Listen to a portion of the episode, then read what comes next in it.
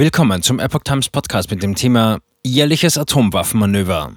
NATO beginnt Übung für Szenario eines Atomkriegs.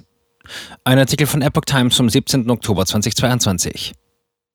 Eine routinemäßige, wiederkehrende Ausbildungsmaßnahme, so kündigte die NATO ihre jährliche Übung für einen Atomkrieg an. Dieses Jahr ist dennoch einiges anders als 2021, nicht nur das sicherheitspolitische Umfeld.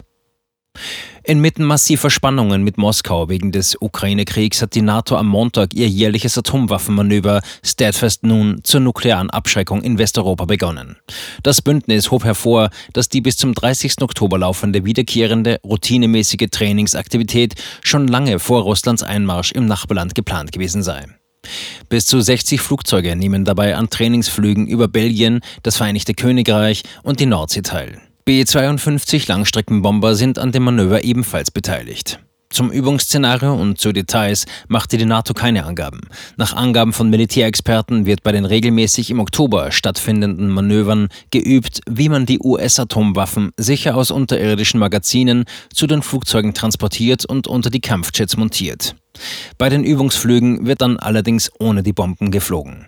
US-Atomwaffen sollen in Italien, Belgien, der Türkei sowie in den Niederlanden und im rheinland-pfälzischen Büchel lagern.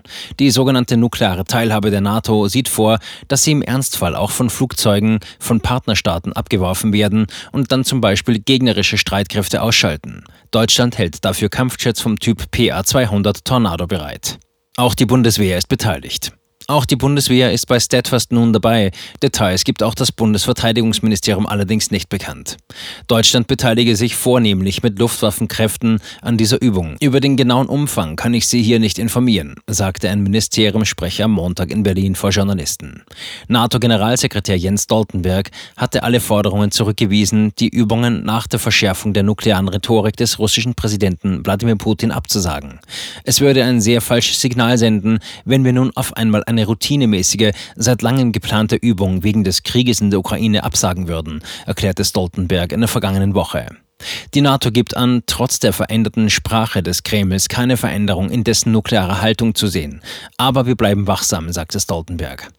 Kurz danach will auch Russland eine groß angelegte Atomwaffenübung absolvieren. Stoltenberg sagte dazu, die NATO werde diese wie immer überwachen. Angesichts der jüngsten russischen Atomwaffendrohungen sei dies nötiger denn je.